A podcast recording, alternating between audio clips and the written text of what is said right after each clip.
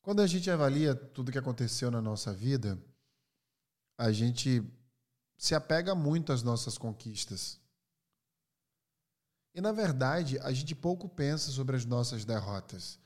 E por isso que vem vários jargões para nos lembrar de que a gente precisa aprender com os nossos erros o máximo possível. Porque na verdade nós fomos doutrinados a deixar de lado os nossos erros e focar muito mais nos nossos acertos. Isso não se reflete quando nós falamos sobre as nossas habilidades, por exemplo.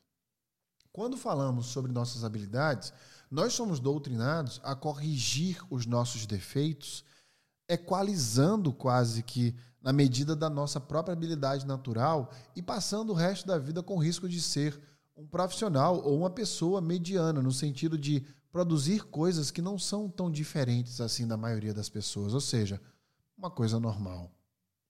No No Brain Again Cast de hoje, a gente vai falar sobre as quantidades de sims e de nãos que recebemos na vida. E principalmente, como se apegar à quantidade errada tem moldado todo o resto da nossa vida.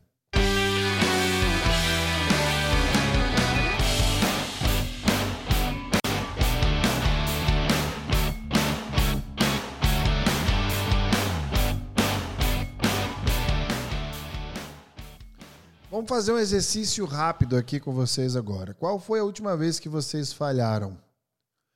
E qual foi a última vez que vocês acertaram? Dentro dessa pergunta que eu acabei de falar para vocês, eu pergunto para vocês: qual dessas duas vezes são. Quer dizer, qual das duas é mais memorável para você? Eu estou te perguntando isso porque eu tive um insight esses dias que é muito importante. Quando eu paro para falar da minha vida, no meu currículo, na minha mini bio, quando eu vou palestrar, inclusive, eu sempre falo exclusivamente sobre os pontos que são majestosos na minha vida. Fui professor de tal lugar, fui executivo de tal lugar, fundei empresa tal, fundei a ONG não sei o quê. E cadê todo o resto que eu fiz até chegar a esses pontos? As melhores partes da nossa vida não estão no currículo. Já pararam para pensar nisso? O que eu quero dizer com esse ponto é que parece-me que nós somos vencedores ambulantes. O que é que essa frase quer dizer? Não quer dizer que você seja um vencedor ou eu seja um vencedor. Quer dizer que é o que a gente fala para as pessoas, apenas nossas conquistas, a maior parte do tempo. Principalmente quando a gente está conhecendo a pessoa, a gente quer passar a ideia de que nós somos vencedores, somos pessoas de sucesso. E nós falamos das coisas que conquistamos.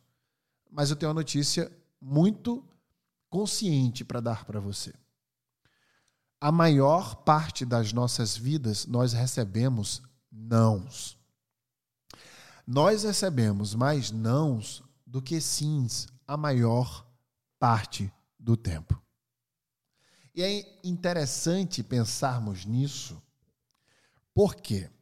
Porque se a gente sabe que nós vamos, é, que a gente vai receber mais nãos do que sims, nós deveríamos, portanto, nos preparar melhor para receber esses nãos.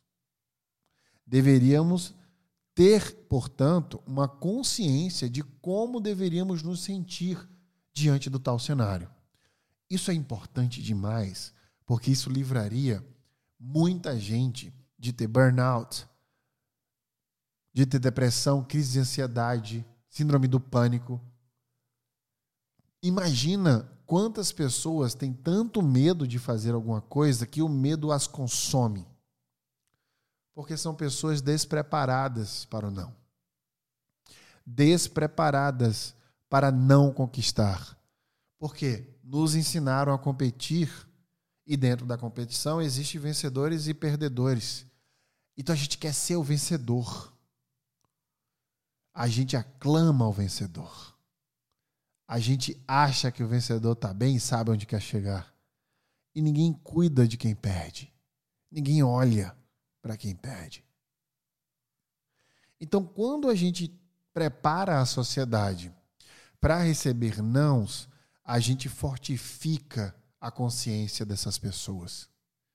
A gente se torna muito mais forte E aí a frase, o não você já tem, faz mais sentido. Porque falar essa frase como um jargão motivacional não tem efeito.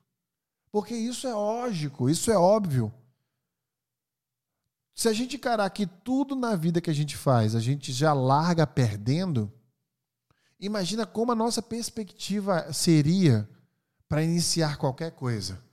Ao invés de ter o medo, a gente iria estudar os riscos. É só imaginar a engenharia, por exemplo. Tudo que é construído na engenharia, de um robô até uma casa, é construído pela perspectiva de riscos. O que eu quero dizer aqui é: se nós olharmos para a vida para diminuir os riscos e não para ampliar os acertos, a probabilidade que a gente vai ter de conquistar aumenta. Sabe por quê? Porque quando você quer acertar, você se imune de medo. Você quer olhar apenas as referências que acertaram e não as referências que erraram. Aí volta lá, por exemplo, que eu dei sobre a perspectiva que bloqueia devido o teu viés de sobrevivência.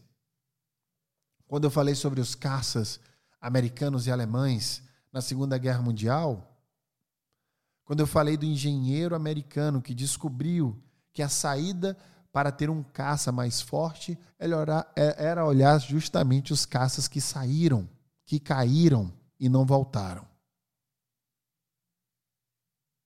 Então, o que eu estou querendo te mostrar neste episódio de hoje é que a resposta para o teu sim está nos teus nãos. Vamos voltar os olhos para os sims agora. Toda a sua vida é moldada por esses sims que você recebeu. E são poucos.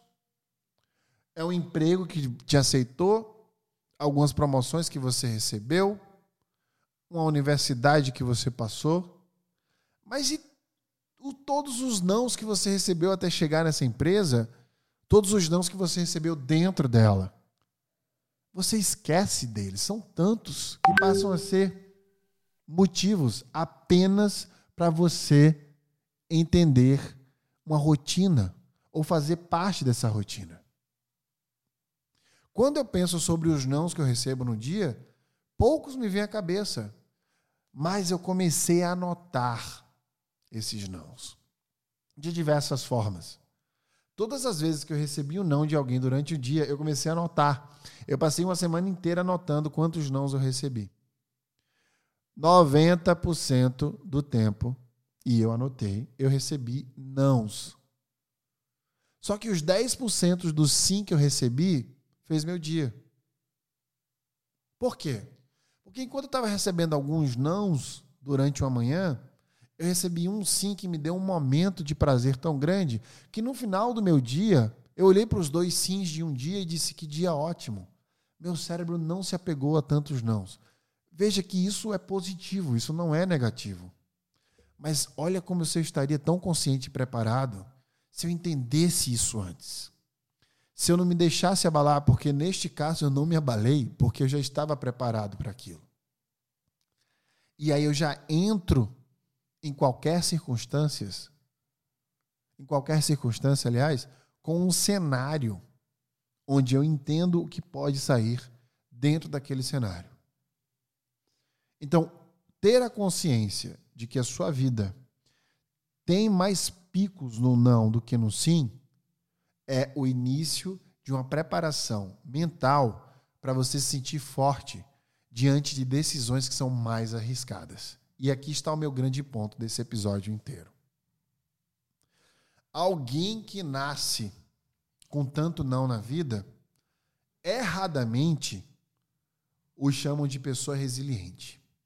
Eu vou gravar um podcast apenas sobre resiliência, então eu não vou tratar sobre ela agora. Eu nasci numa periferia. Eu nasci com um não enorme da sociedade, em diversos aspectos. E passar por coisas ruins não me tornou um ser resiliente. A propósito, eu já vou adiantar aqui que eu não acredito na resiliência. O que me fez forte foi me relacionar com os nãos que eu levei da vida. Entender esses nãos. Só que eu não precisava viver de uma forma tão miserável para entender como me relacionar com o não. E aí está o motivo de discordar da perspectiva que dão à resiliência. Assunto para um próximo podcast. O que eu quero dizer para você é que quando a gente faz o exercício de ampliar a nossa consciência para a importância que tem da gente se preparar para ser negado, a gente se torna um ser humano mais forte. Aquilo não abala nossas estruturas em dois aspectos. A estrutura de quem está tentando e sabe que vai passar por isso, e a estrutura de quem desiste de tentar justamente para não passar por isso. Eu defendo, em livro que escrevi, inclusive, em vídeos que gravei, em aulas que fiz, que você precisa desistir em diversos momentos para gerar oportunidades e tempo suficiente para construir outras coisas. Então, o ponto não é sobre a desistência em si. O ponto é sobre o não. O ponto é sobre encarar os problemas da vida que vão e devem existir. A vida é feita de problemas. É uma eterna resolução problemática. Se pudesse mudar o nome de vida, eu chamaria de matemática, inclusive. Só que a matemática tem fórmula. E é nela que a gente acha o resultado. Nunca esqueça que atrás de cada não existe uma experiência que você viveu. Porque, como disse John Lennon, a vida é o que acontece com você enquanto você está ocupado fazendo planos.